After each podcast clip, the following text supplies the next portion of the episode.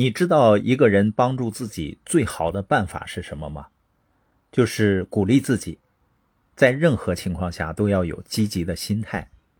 当然，这是一个很艰巨的任务。那我们怎么能做到呢？第一个就是要变得可交。可交性就指的是你愿意从每次经历和每个人那里学习。做到这一点并不容易的，它需要一种对自身经历的感激。就是感谢你所有经历的人和事情。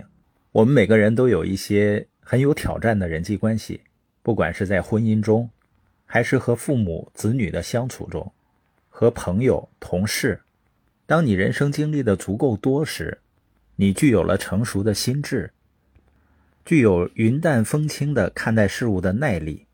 你会发现，那些最有挑战的人际关系，往往是你最好的老师和教练。所以我们要问自己：我对学习的态度是什么？从错误中学习，从困难中学习，从愿意帮助你的人那里学习，从反对你的人那里学习。如果你真有一个学习的心态，你会发现，那些折磨你的人，给到你的成长也许是最大的。当我们能够这样去面对人和我们所经历的事情时，我们就会展现出积极的态度。而且变得有复原力，就是你不会让任何负面的事情来束缚你。我见过有很多人对已经过去的事情心怀怨恨、耿耿于怀，实际上这个人肯定教会了你一些东西，但我们只是心怀怨恨，然后舔自己的受伤的伤口，你在给自己增加精神负担。我们说人的精力、人的注意力是我们最宝贵的财富，你把最宝贵的财富。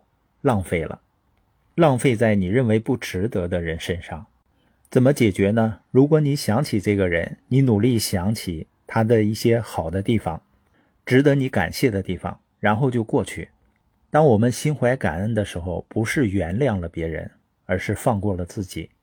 一个总是怨恨指责别人的人，是因为你认为你的成功和幸福负责的是其他人或者其他事儿，而不是你自己。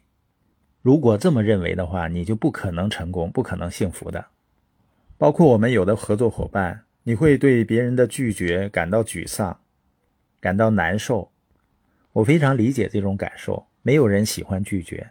但我现在不会面对拒绝的时候感到难受和沮丧了，因为我甚至都想不起来他们是谁。你竟然有时间去琢磨那些拒绝你的人，而不是把时间用在开拓市场。记住，我们的注意力是我们最宝贵的财富。